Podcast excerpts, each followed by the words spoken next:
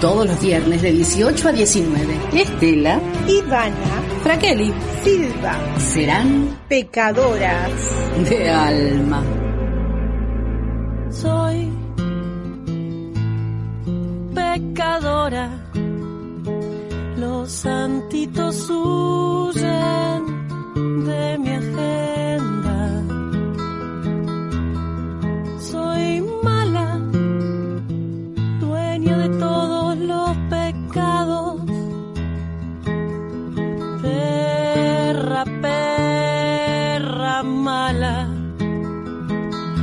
quisiera tu Dios ser parte de mi altarcito que aunque parezca chiquito de seres sabe más que me digan si es acá Buenas, buenas, ¿qué tal? Otro viernes con pecadoras de alma. ¿Qué tal, Ivana? ¿Cómo estás?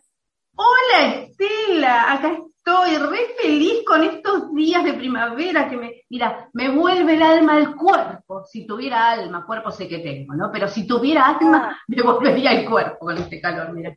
Es verdad, andás a ver dónde andas. Bueno. ¿Y qué va sí, días hermosos, semana hermosa. Bueno, eh, preparándonos, ¿no? Para un verano que si salimos de, de- de- de esta pandemia va a ser genial, ¿te imaginás? Y hay que cuidarse, pero ahora hay que aprovechar, ¿eh? Aprovechemos ahora y después veremos. Después veremos. Y después vemos, por supuesto, día a día. Es así. A ver, Ivana, ¿qué tenemos para este viernes? Contanos un poco. Ay, mira, tenemos una agenda espectacular. Primero tenemos una invitada, Patricia Gauter, Gauter o Gauter, ahora le voy a preguntar, que es eh, trabajadora social y que nos va a hablar justamente del trabajo social y del voluntariado. ¿Y en qué consiste esto? Y vamos a hablar también de el término empoderar. Eh, Mm. vamos a, a re- a repasar la historia de ese término y- y sus significados.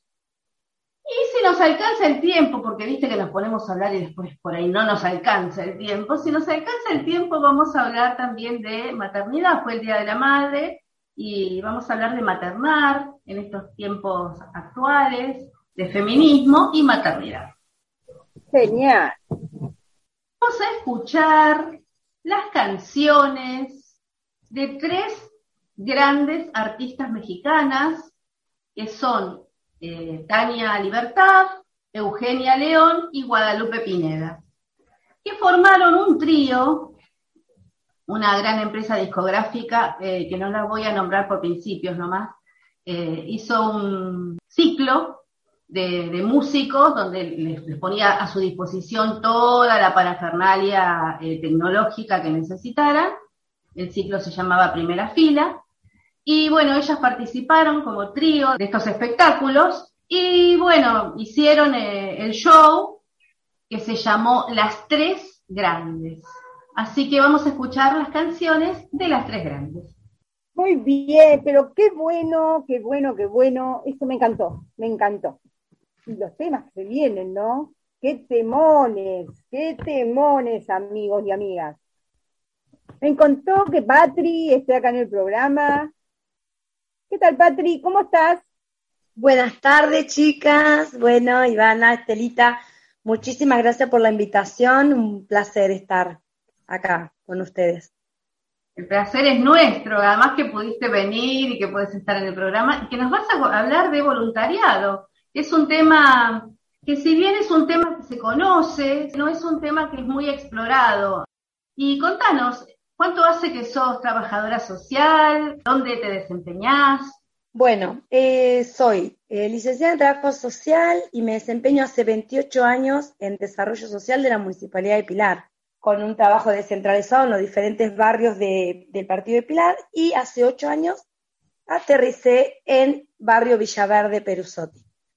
Desde ahí, con este modo de, buscar eh, al otro, a la red, a trabajar comunitariamente, es que llego a Biblioteca Palabras del Alma y eh, siempre acompañada con equipo profesional, enfermería, médicos, administrativos. Y, bueno, y ahí hace cuatro años me proponen eh, la biblioteca Palabras del Alma, si quería ser parte trabajar para la biblioteca desde Fundación Pibe, que es quien este, eh, hace este, posible que yo esté. Si bien uno lo venía haciendo como una elección propia, como una descentralización de, la, desde el municipio, pero este, la verdad que uno, uno, le dedica, como dicen todos, la Biblia atrapa y le dedica más de lo que no las corresponde, porque eh, es maravilloso, el proyecto Biblioteca Palabra del Alma. Y ahí hace cuatro años es donde eh, uno de los principales proyectos que me propongo, siempre acompañada con Graciela Lavalle, que hoy no, no está acá, en, este, ya, ya, ya va a estar, vamos a estar juntas, está muy ocupada Graciela, su agenda está muy, muy repleta, es que surge la idea de cómo podíamos hacer con mujeres del barrio que si bien eh, eh, eh, eran parte de la biblioteca, pero no tenían como la, esa misión o ese, ese, objetivo concreto, ellos estaban para, si uno la, si, si la necesitaba y te preparaban el mate y acompañaban y, y, con ese ida y vuelta que la biblioteca te da tanto, pero vos dejas tanto, y ahí es donde surge con Graciela la idea de que ellas sean parte de un voluntariado. Entonces, ellas es donde se empieza hace cuatro años es con un cronograma de días, actividades concretas y de los beneficios que, tiene ser parte de la biblioteca, pertenecer al, voluntariado de la Biblioteca Palabras del Alma.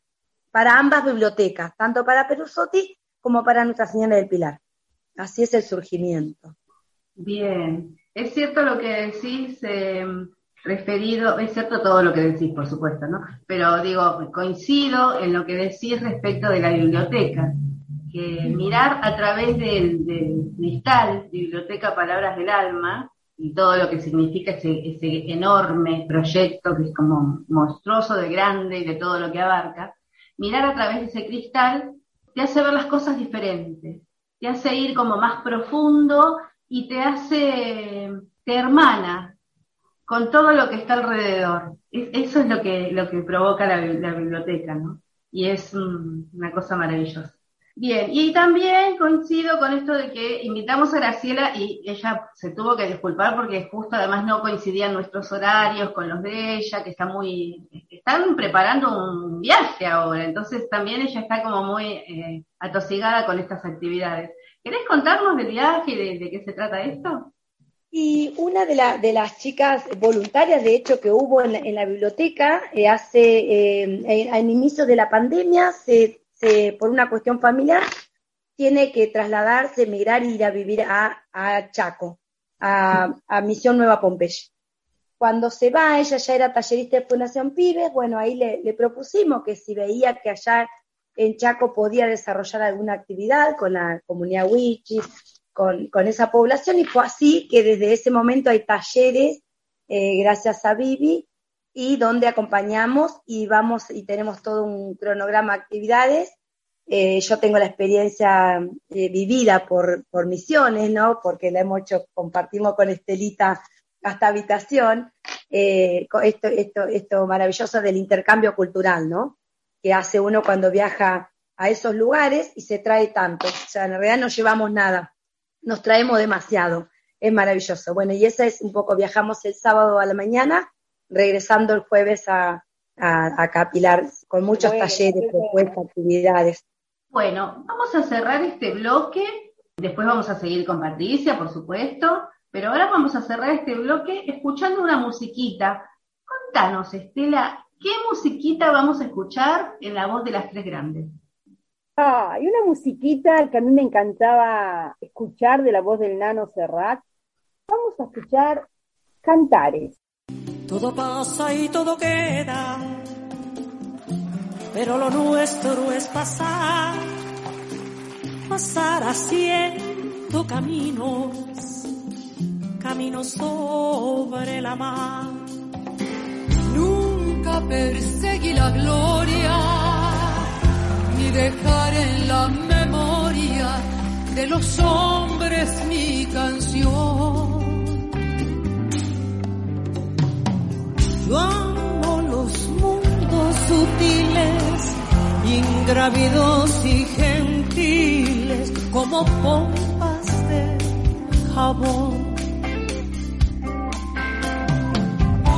Me gusta verlos pintarse de sol y grana volar bajo el cielo azul temblar súbitamente y quebrarse. Nunca perseguí la gloria. Caminante son tus huellas, el camino y nada más.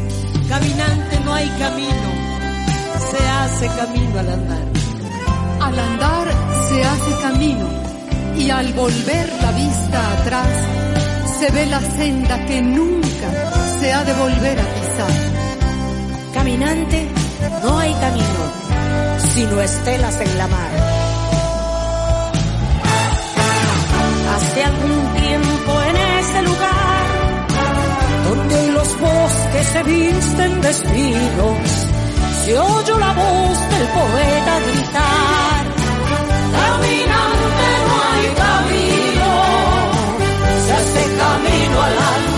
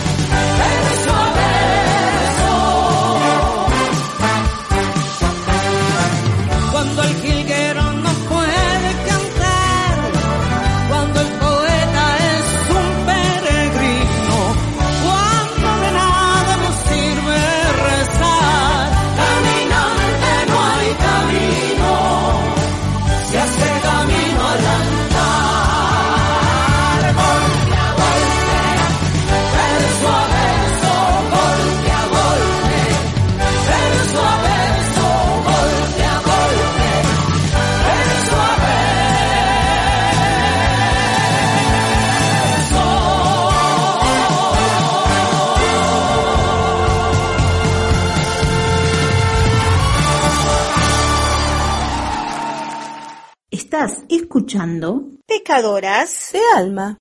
Segundo bloque, seguimos con Patricia. Ay, no te pregunté, Patri, ¿es Patricia Gauter o Gauter? En realidad se dice Gautier y todo, Patricia Gauter, todo el mundo.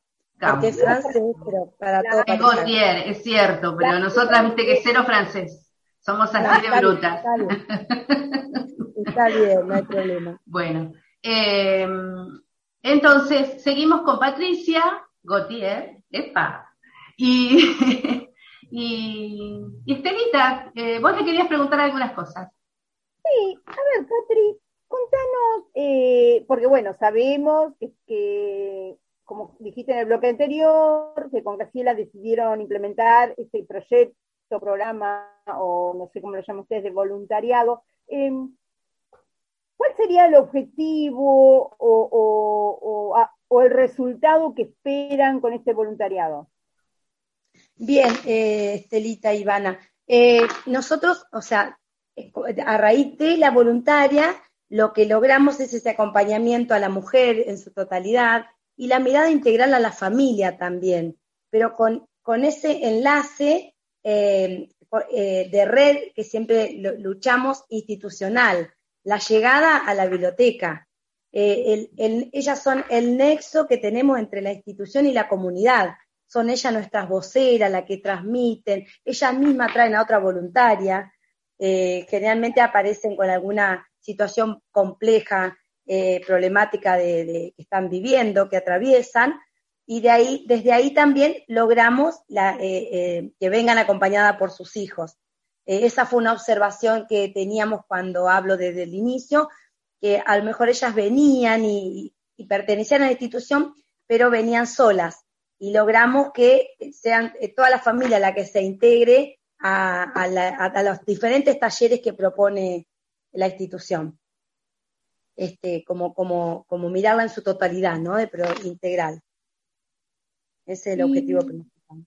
Y a medida que pasa el tiempo, esos cambios, ¿cómo los van notando? Porque deben haber cambios en esas mujeres. Eso recién eh, salíamos con Graciela y decimos esto, nosotros podemos evaluar y medir en estos cuatro años el avance de cada una de ellas, donde hemos vivido situaciones de violencia de género, situaciones de, extrema necesidad básica eh, que no satisfecha. En estos cuatro años podemos ver cómo crecieron, cómo eh, se, incorporaron, mejoraron su situación laboral, se incorporaron a diferentes empleos. De hecho, eh, han pasado más de 30 voluntarias por la institución y muchas de ellas em, egresaron, algunas porque están en tercer año de Instituto de, para el Profesorado de Arte, otra porque están cursando carreras a nivel terciario también, otras porque eh, laboralmente eh, se reubicaron. Tenemos un ejemplo maravilloso que hoy es una de las bibliotecarias. Entonces, bueno, la verdad que las que egresaron tiene que ver con que no paran de crecer. Y ese, la verdad que con Graciela y, como institución estamos muy felices con los logros de, cada una de ellas. ¿Y qué te parece? Es una transformación, ¿no? Una transformación de su vida. Eso es lo importante de, creo, del voluntariado y de que asistan a una institución no gubernamental, es esto.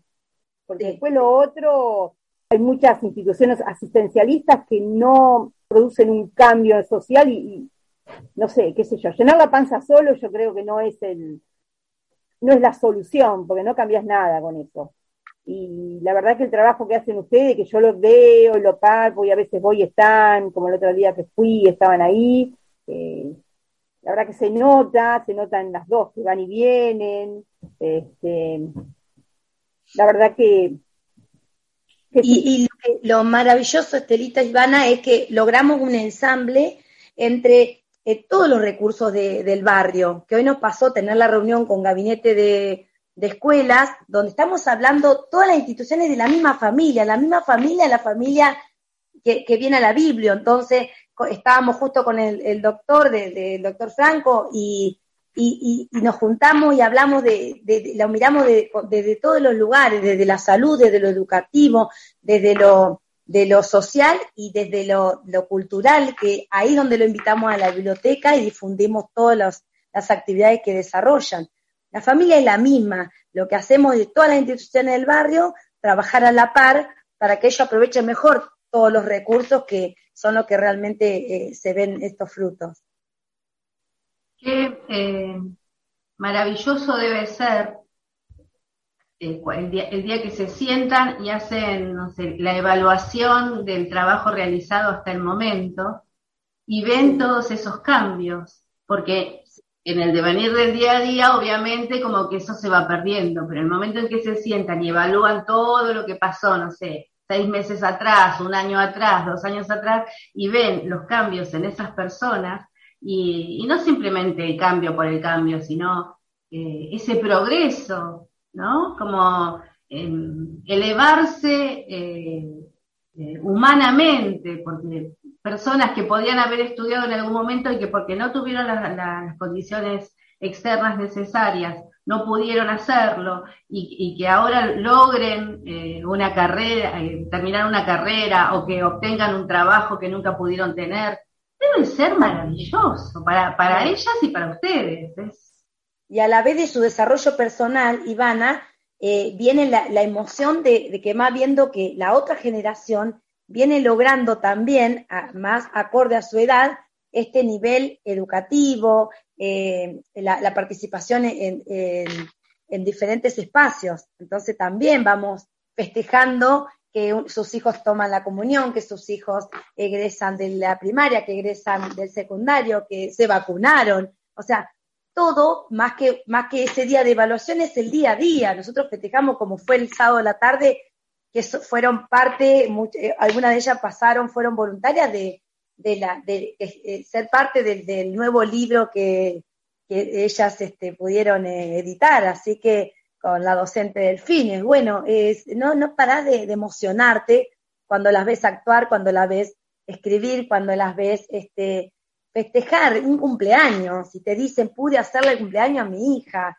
o pude viajar, pude irme de vacaciones, en el verano te, eh, estamos así todos pidiendo una valija y decís, qué maravilloso que, esta voluntaria viajó al mar, a la costa y es, todo, o sea, el, festejo es como semanal, ese, hasta la, evaluación es permanente. Este, no, no hay como una fecha, un día, sino es como día a día. Bueno, la verdad es que es muy reconfortante esta, esta conversación. Eh, les deseamos buen viaje y que puedan cumplir todos sus objetivos, los que se han trazado, que sea todo con mucha armonía. Y a la vuelta las esperamos a las dos, a vos, Patricia, y a Graciela Lavale también, a que vengan a contarnos cómo fue esa experiencia.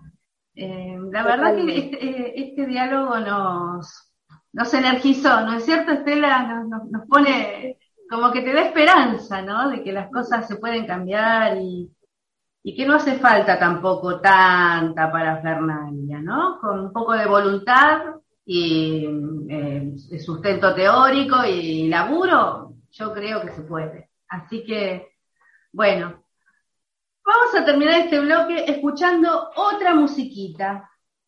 Vamos a escuchar, a ver, ¿qué te parece? A ver, ¿qué le parece a las dos? Vamos a escuchar Chan Chan y terminamos el bloque Chan Chan. Maravilloso. Son cubanos, vamos, vamos a bailar el son cubano.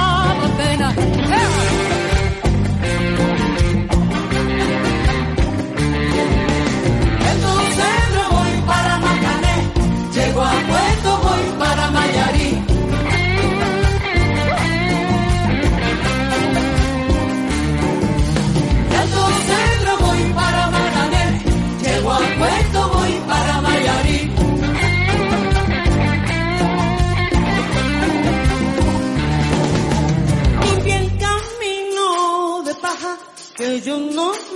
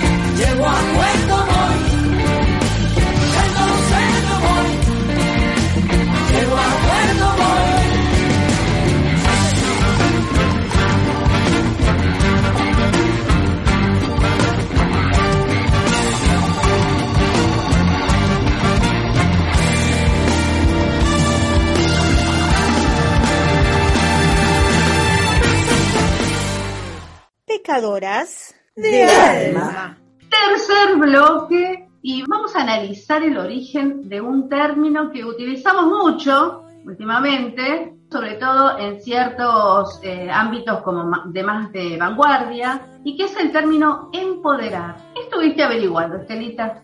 Y mira, ahora este, escuchando a Patri, ellas empoderan a las mujeres de la biblioteca, ¿no? Este término hace ya un tiempito, no mucho, empezó a circular. Y bueno, ¿qué es el empoderamiento femenino? Dije yo, vamos a encontrar una definición de esas de manual o académica, a ver, porque lo podemos saber, lo podemos decir.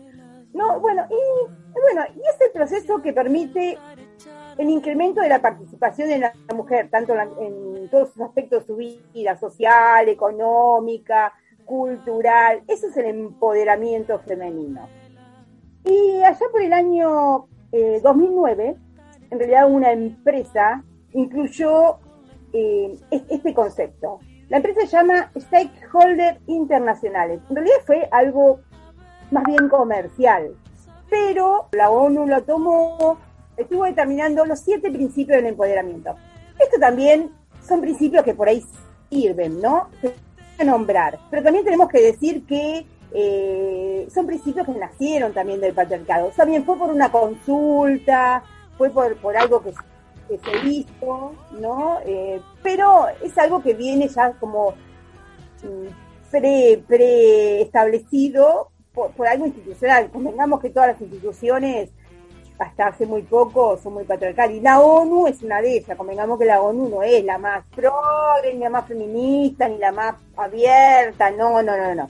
Entonces, lograron hacer estos siete principios para el empoderamiento de las mujeres y uno era promover la igualdad entre mujeres y hombres desde la dirección al más alto nivel, que las varones y las mujeres fueran iguales en la dirección. La segunda es tratar a todos los hombres y mujeres de forma equitativa en el trabajo, respetar y defender los derechos humanos y la no discriminación. La tercera eh, es velar por la salud, la seguridad y el bienestar de todos los trabajadores. Este más generalizado, que es un tema que, bueno, que ahí también las distintas, la OIT y las distintas organizaciones ya lo toman también promover la educación, la formación y el desarrollo profesional de las mujeres, llevar a cabo las prácticas de desarrollo empresarial, cadena de suministro y marketing en favor del empoderamiento de las mujeres. No, de ahí que veamos que muchas de las publicidades que antes eran muy machistas, que tienen que ver con desodorantes y perfumes, eh, vayan cambiando la temática. Creo que alguna vez en algún programa lo hablamos, cómo las publicidades iban cambiando en pos también a que tenían que vender, eh, ojo, tampoco vamos a creer que son la madre Teresa Calcuta, ni, pero bueno, tuvieron que ir cambiando porque fue como un empuje que se les fue dando para que cambie. Tampoco que le hicieron, nació un día y dijeron, esto tiene que ser así, ¿no?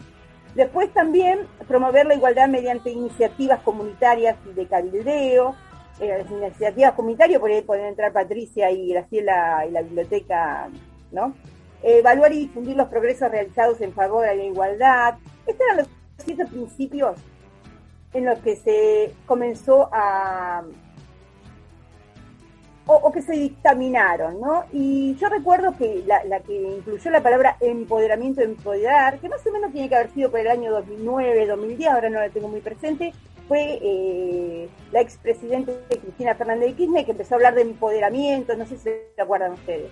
Este, Sí, y sabes que alguna vez, cuando empezó a usar este término, eh, yo le escuché que dijo, no es un término que me guste mucho, pero sirve para ilustrar lo que ella estaba diciendo, ¿no? O sea, con este origen eh, que acabas de, explicar, eh, bueno, es un término que en principio tiene una ideología dudosa para nosotros y siempre está volcado para el lado del consumo, de lo comercial, de la producción, de la generación de capitales, ¿no? Por más que le pongan el disfraz de eh, la mujer está delante. Claro, claro. En realidad lo que hicieron fue como ofrecer, la ONU ofreció como una guía sobre cómo empoderar a la mujer en el trabajo, ¿no? Es decir, él ofreció la guía, la ONU, yo creo que en ese momento eh, Cristina lo toma a la palabra empoderamiento y comienza, y comienza así de alguna manera tratar de que el empoderamiento fuera real. Y nosotros podamos decir, bueno, a ver, sí, a ver, nos vamos a empoderar, pero ¿qué tal si la guía la hacemos nosotros? ¿No? Eh, ¿Qué tal si nosotros somos las que decimos cómo debemos empoderarnos? Que de hecho después se tomó y en todas partes del mundo se, fue haciendo. Y molesta bastante, te digo, ¿eh? tampoco que es algo, ah, molesta tanto a las mujeres como a las varones. A ver, no, no, no porque sea varón le molesta, porque hay muchos varones que no le molesta, pero hay muchas mujeres que también le molesta. Algunos porque, eh, por cuestiones ideológicas y políticas y de odio al peronismo, entonces todo lo que venga de Cristina, o a la propia, no el peronismo por ahí, sino a la propia Cristina, si viene de Cristina está mal. Pero es un derecho para vos, pero está mal, porque lo dijo la loca, la...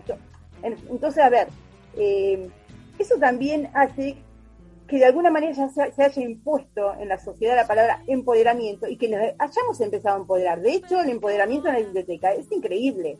Es increíble cuando, cuando se están en el FINES, que yo fui, eh, fui profesora de FINES y veo el empoderamiento de las mujeres, lo que dice Patri, de que vienen de situaciones realmente este, graves y violentas y cómo se van empoderando y se van ayudando y van haciendo redes entre ellas. Yo lo recuerdo eso todo el tiempo, bueno, aparte eh, voy a la biblioteca y soy parte de la biblioteca asiduamente, cómo van cambiando y vos las vas viendo en los años y parece que no van a cambiar, y van cambiando, es increíble, ¿no? ¿Vos qué decís, Patri?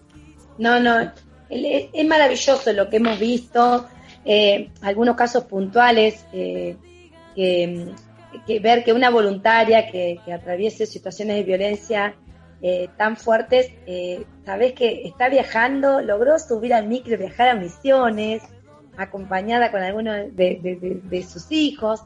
podemos creer que una mujer vaya a cumplir ese horario en la biblioteca cuando hay hombres, eh, en un momento bibliotecarios hombres o, equipo de comisión eh, masculino y antes no podía pisar y, y logró enfrentar eso, este, elaborar esa fobia social, todos trabajos que, la verdad que se pusieron tan fuertes que hoy son las voceras, son las que encabezan la, reunión, son las que dicen tenemos que lograr tener esto, tenemos que lograr tener una remera, tenemos que lograr eh, poner, hacer la feria el sábado y se lo cargan al hombro y uno no hace más que acompañar porque la iniciativa es de ella, de lo empoderada que están.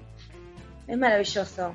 Y la mirada de sus hijos también es muy linda ver los hijos vienen ancho y dice, porque mi mamá trabaja en la biblioteca y lo cuenta así a, a, voz de gritos a sus compañeros de, colegio. Es, todos los, logros que se, se van obteniendo.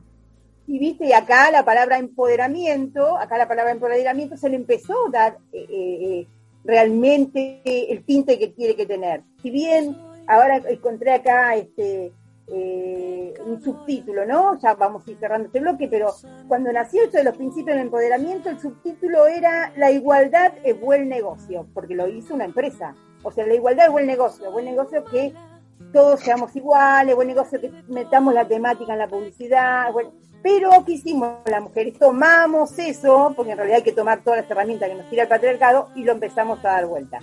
Y, y bueno, y vamos a seguir empoderándonos por más que moleste, por más que, que moleste a mujeres y varones muy acostumbradas a las lecturas este, machistas, y vamos a seguir adelante, ¿no? ¿Qué les parece?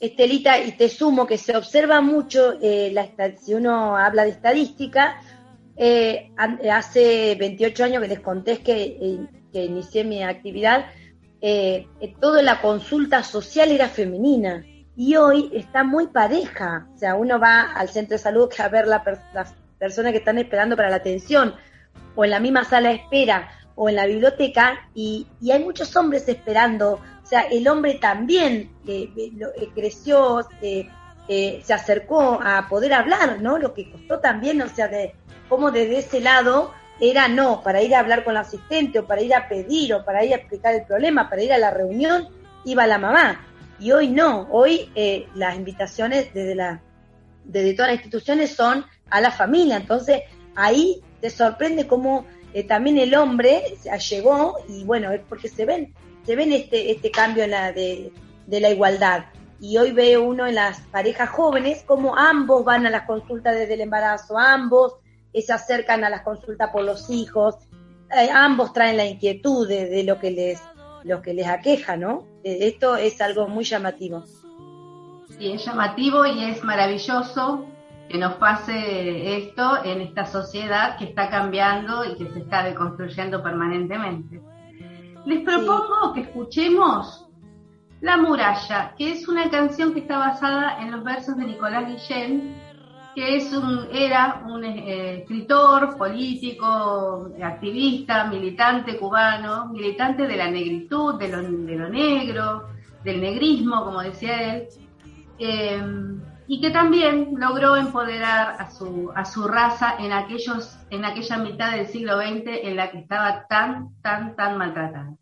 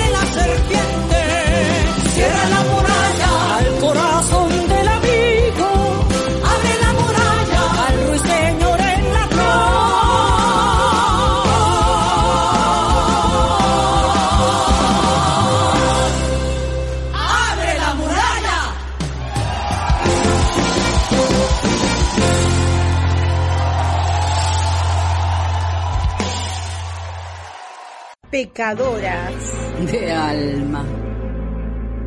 Bueno, ya entramos en. ¿A qué nos sabes, Ivana? En el cuarto y último bloque. Ay, Estela, otra vez el cuarto, siempre llega tan rápido, mira.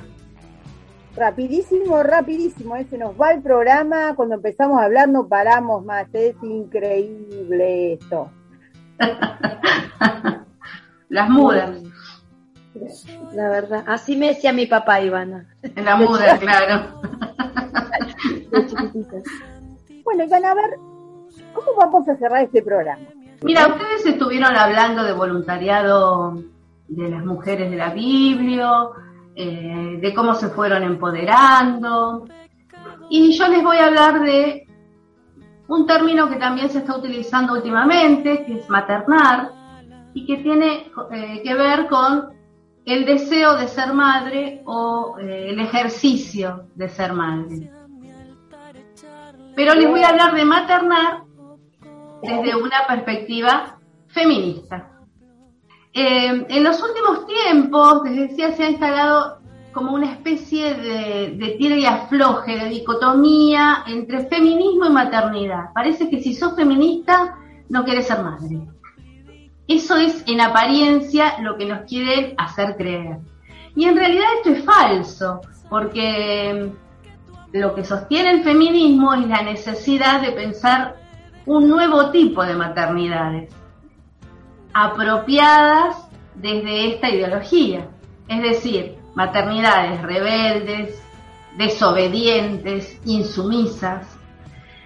Es decir, que la elección de maternar o ser madre, así como la elección de abortar, deben ser entendidas como dos caras de una misma moneda. La autonomía y el derecho a decidir de las mujeres y sus cuerpos gestantes.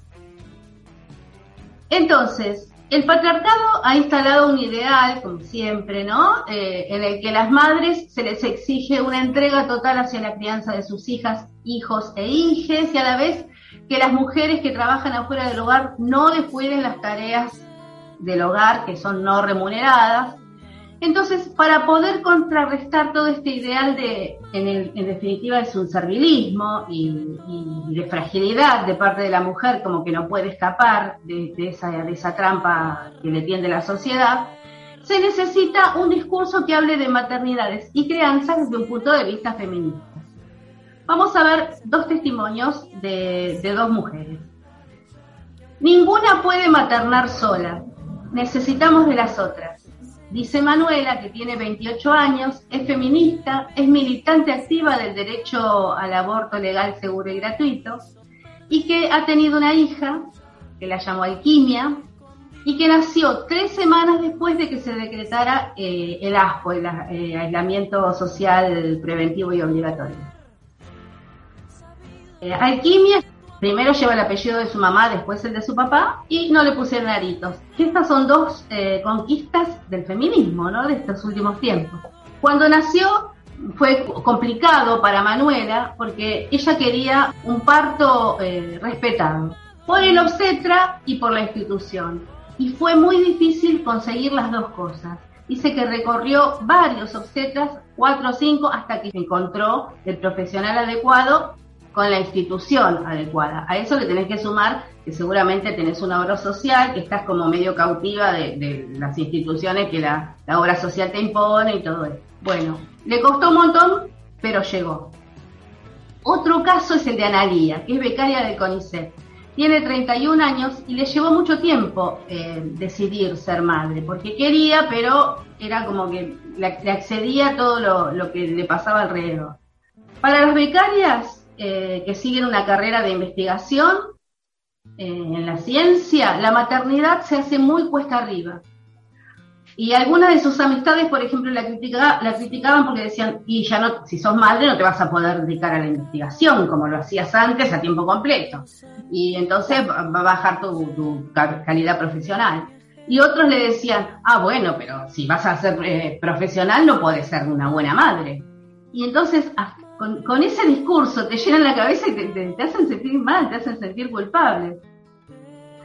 Desde el 2004 en Argentina contamos con una ley, que es la de parto respetado, y que tiene como objetivo em, respetar los derechos y, y, brindar las opciones que pueden tener las mamás y los papás, los hijos, las hijas y los hijes en el momento del nacimiento.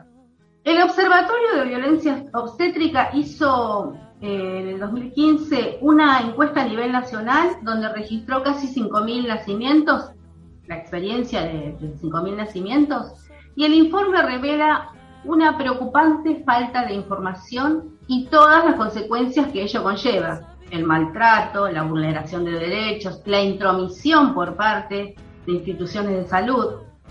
Y si las personas gestantes no conocen sus derechos, entonces no pueden hacerlos valer.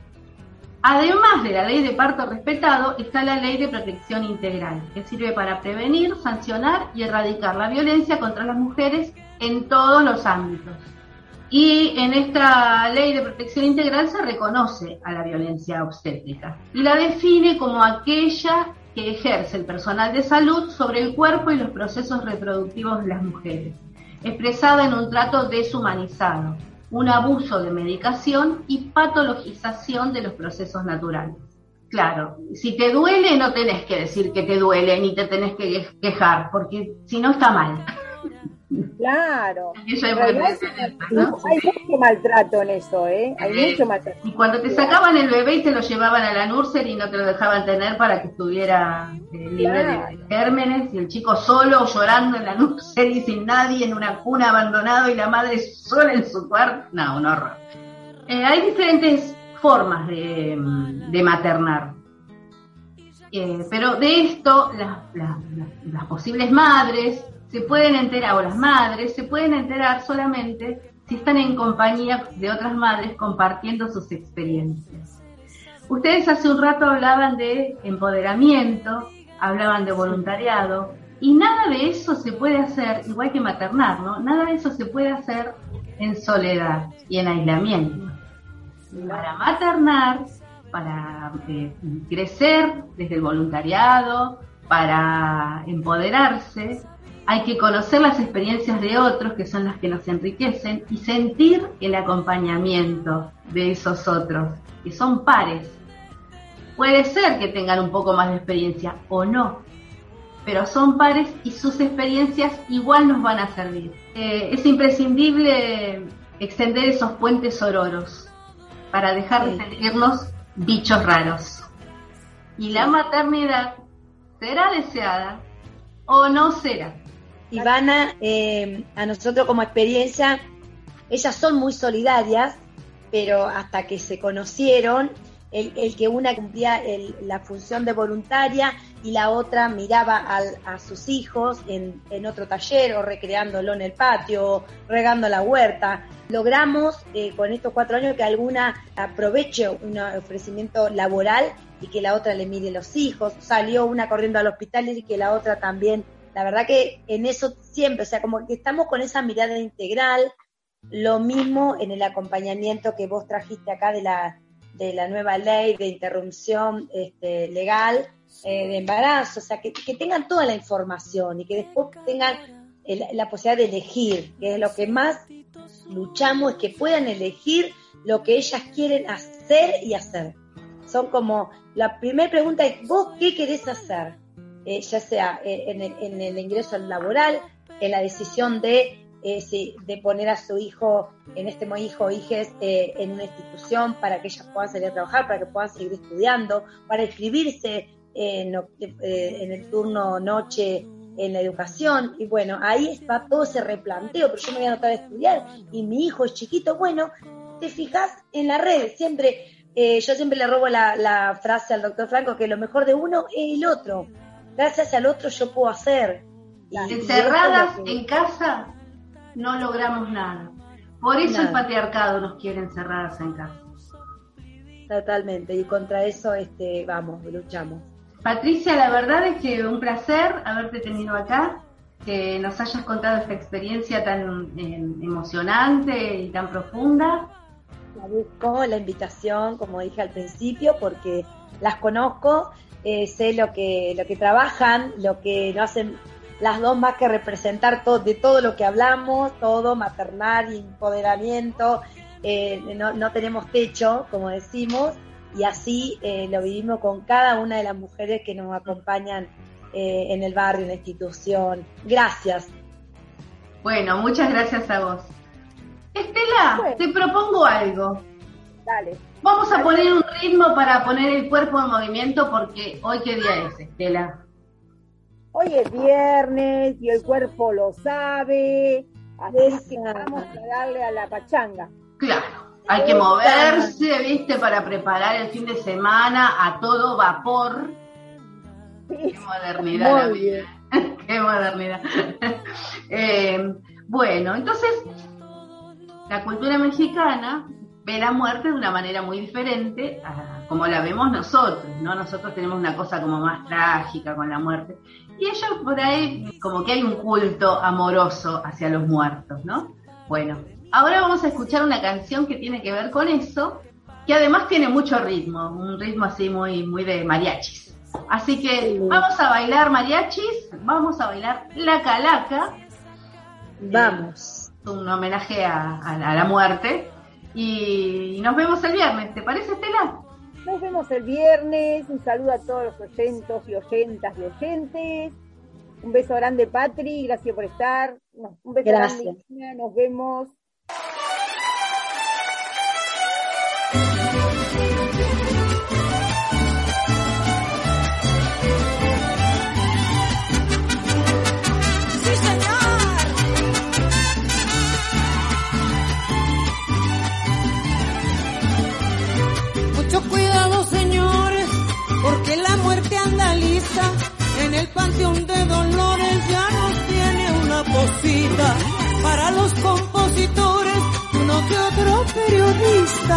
Licenciados y doctores, todos están en la lista. Tucu, tucu, tiquitaca, que recanija calaca, cuando menos lo pensamos, nos hace estirar la pata, yo me le escapé una vez, pero por poco y me atrapa. El cobarde ve el peligro y corre, el valiente por eso quedamos tan pocos.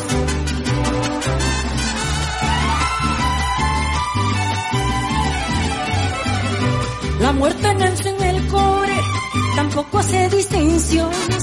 Lo mismo se lleva al pobre que al rico con sus millones. Uno va en estuche de oro y el otro en puros calzones. Pero pasadito el tiempo quedan igual de Tucu, tucu, tiquitaca, que recanica calaca, débiles y poderosos. De morir nadie se escapa, llevamos el mismo fin, en petate o en petaca. Pues pa' qué me dejan solita, si saben que me porto mal.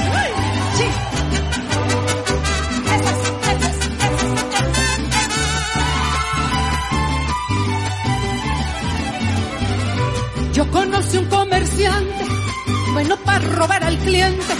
Las cosas que valen cinco, él siempre las daba veinte.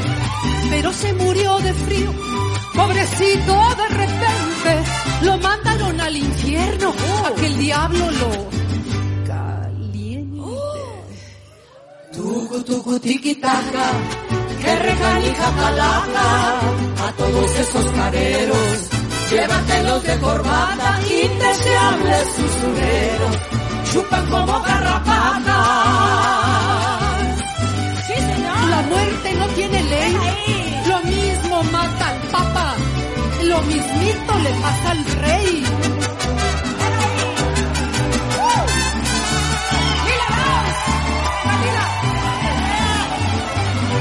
El obrero gana el pan con el sudor de su frente para que sus hijos coman, muchos abusivos viven violando las leyes, ganando lo que ellos quieren por andar haciéndose bueyes. Toco, toco, tiquitaca, que recanica calaca, yo les pido una disculpa, si es que ya metí la pata, aunque son muy parecidos, no es lo mismo güey que vaca.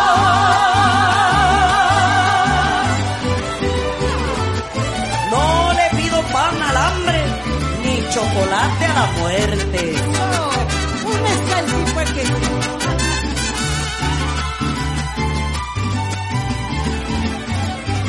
La balanza de la vida está muy desnivelada que ganan mucho y muchos que no ganan nada. El trabajo del obrero no tiene compensación. Con esto del mini sueldo no alcanza ni para. Tucu, tucu, tiquitaca, que recanija.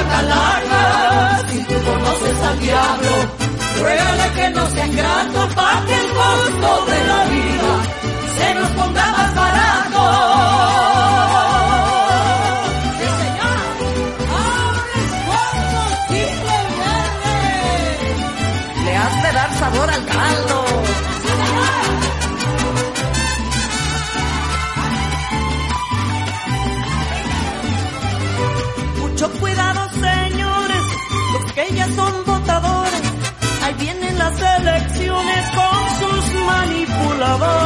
Y cada partido dice que votar por ellos debes. Y que de aquí en adelante nos dará vida. Reyes. Será tú. Tucu, tucu, tiquitaca, que recanija calaca, ya hay el nuestro presidente, a sonarlo la matraca, viene prometiendo mucho, pero dará pura, Tucu, tucu, tiquitaca.